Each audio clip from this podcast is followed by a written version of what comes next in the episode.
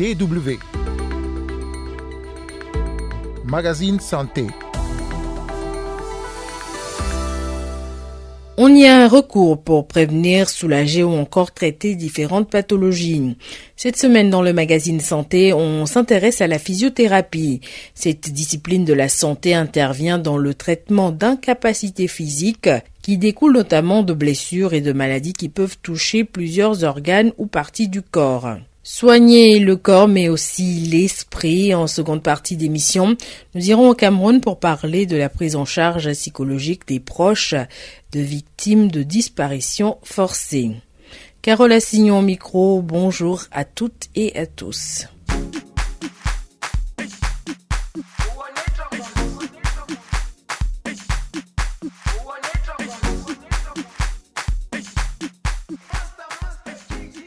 Entorse, maux de dos, incontinence ou encore problèmes de développement moteur chez l'enfant. Ce sont là quelques problèmes de santé que la physiothérapie peut aider à traiter. Cette discipline permet en effet à la personne traitée de retrouver le maximum de ses capacités physiques pour que ces dernières puissent réaliser ses activités quotidiennes, travailler ou encore pratiquer du sport, bref, continuer à mener une vie normale. Pour en savoir davantage sur la physiothérapie, comment elle est pratiquée et ses bénéfices, nous avons contacté Jean Niakar Faye. Il est le président de l'Association sénégalaise des physiothérapeutes. DW. Alors bonsoir euh, Jean Niakar Faye. Euh, peut-être pour commencer, pour situer un peu les, auditeurs, hein, comment vous définiriez la physiothérapie?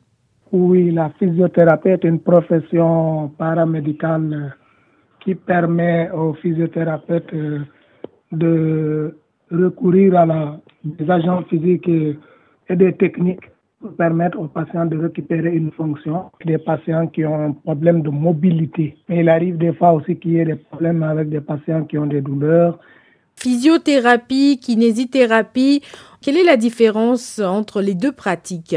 Le terme physiothérapeute est plus utilisé dans les pays anglo-saxons. Les pays francophones, en général, utilisent le terme kinésithérapie. Mais c'est la même profession parce que quand on regarde c'est le même travail que font les physiothérapeutes, les kinésithérapeutes selon les pays. Pour quelle pathologie spécifique euh, on a recours à un kinésithérapeute ou à un physiothérapeute? Il y en a plusieurs. Hein. Par exemple, vous avez un enfant qui a un déficit moteur à la, lié à condition de naissance euh, dans la période périnatale.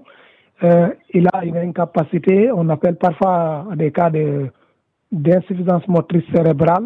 Vous pouvez avoir ça, c'est la pédiatrie. Vous pouvez avoir même en pédiatrie un enfant qui pique euh, euh, la bronchiolite, une inflammation des bronchioles au niveau euh, des narines, souvent enrhumées, ainsi de suite. On fait une kiné respiratoire pour vider les poumons. Après la pédiatrie, vous pouvez avoir un orthopédie après les accidentés, qui ont besoin de récupérer après une fracture, après une entorse. Vous pouvez avoir en neurologie les accidents vasculaires cérébraux, la plupart des spécialités ont recours à la kinésithérapie, à la physiothérapie. Est-ce qu'il faut attendre une prescription médicale avant d'avoir recours à ce type de, traitement? Oui, au Sénégal, normalement, il faut une prescription parce que c'est ça la réglementation. Mais dans la pratique, en réalité, il arrive des moments où on a accès directement aux patients euh, parce que la réglementation, elle est vétuste quand même. Et justement, être euh, physiothérapeute ou kinésithérapeute dans un pays comme le Sénégal, qu'est-ce que ça implique en termes de, formation, par exemple, ou dans l'exercice même de la fonction? Comment ça se passe concrètement? En fait, euh, le problème de la physiothérapie au Sénégal, c'est que c'est une parmi les professions euh, paramédicales qui sont un peu délaissées ou inconnues des, gouvernants. on a un système un peu médicalisé, au regret de le dire euh, on a l'impression que dans la santé au Sénégal, il n'y a que la médecine qui existe. Par exemple, euh, on, réglemente toutes les professions médicales, mais les professions paramédicales, on n'en réglemente presque pas une exactement comme il le faut. Parfois, des décisions sont prises euh, en physiothérapie par les gouvernants à la place ou par d'autres personnes à la place de ceux qui exercent. Et parfois, après, ça amène que des, des incompréhensions Et vous voyez, si vous regardez aujourd'hui au Sénégal, ça fait plus de 4 ans, on n'a pas de formation en physiothérapie. En, termes de résultats sur euh, le terrain, euh, la physiothérapie, la kinésithérapie, est-ce que vous, vous diriez que hum, c'est une thérapie qui est efficace?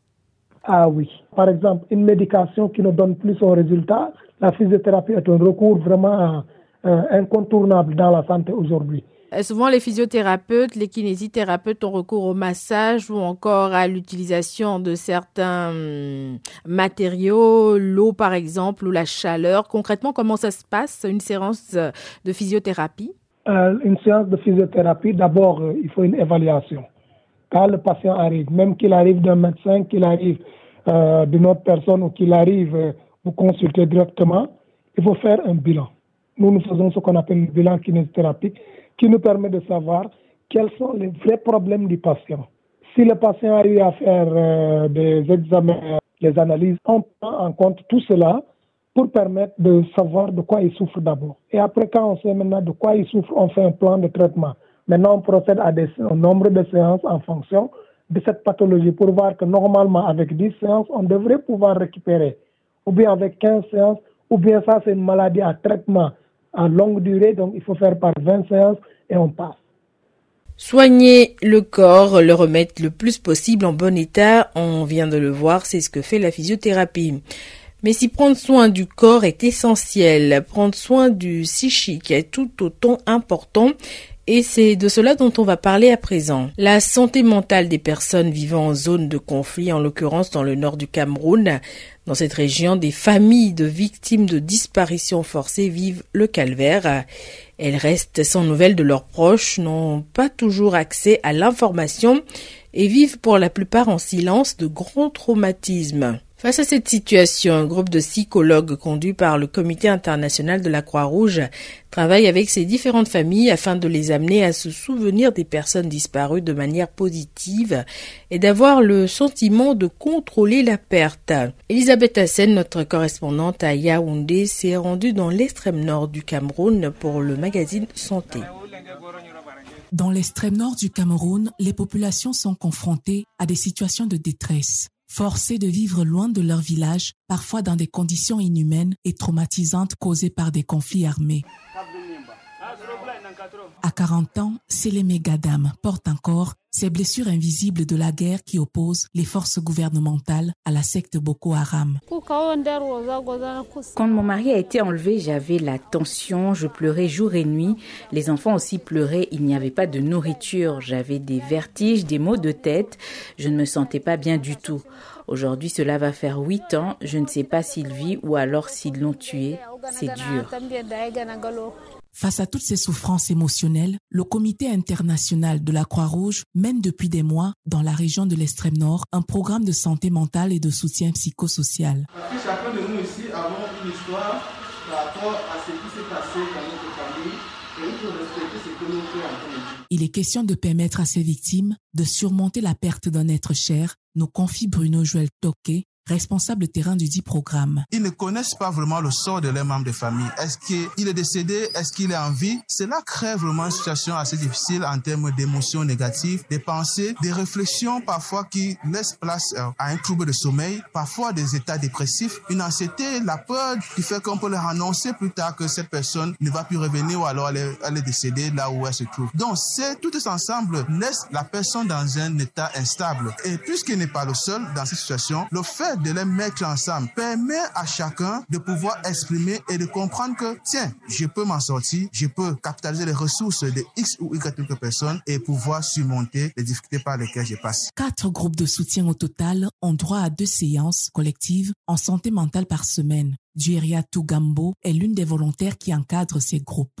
J'ai quatre groupes. Par groupe, on a neuf, neuf personnes. Notre groupe de soutien, on les aide deux fois par semaine, mercredi et jeudi, à se libérer de leurs personnes portées disparues. En même temps, on est en train de causer. Chacun est en train de parler de sa souffrance, comment le rôle ça a changé dans la famille après la disparition de leurs proches.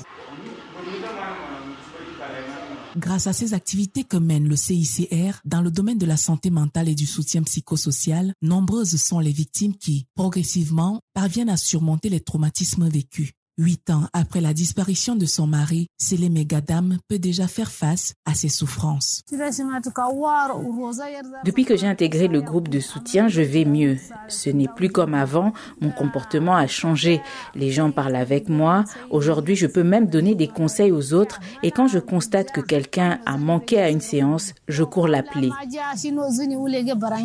Pour un meilleur suivi, une évaluation est faite à chaque séance. Même si ces victimes arrivent à transcender ces souffrances, Bruno Joël estime que le réel challenge réside au niveau de la capacité de la femme à jouer le rôle du mari disparu. La réelle difficulté que ces membres des personnes portées disparues, c'est beaucoup plus lié au changement de rôle. Vous voyez, une famille où le père est porté disparu et après la mère où le fils doit assumer le rôle, ce n'est pas évident en termes de tâches que le papa faisait. Il faut apporter par exemple des moyens, il faut acheter des denrées et cette personne porte toute la charge. C'est vraiment le réel challenge que ces membres de famille ont aujourd'hui, dehors de la crainte ou alors de la détresse qui est liée à la perte de leurs membres de famille.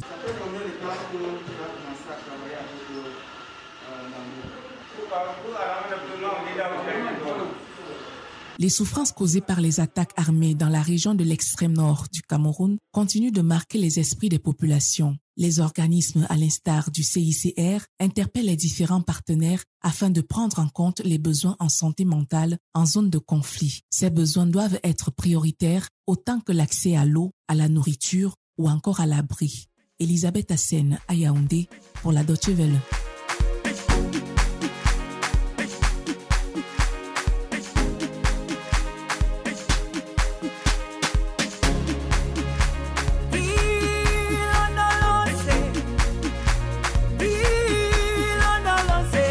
Le magazine Santé, c'est fini pour aujourd'hui. Rendez-vous la semaine prochaine pour un nouveau numéro.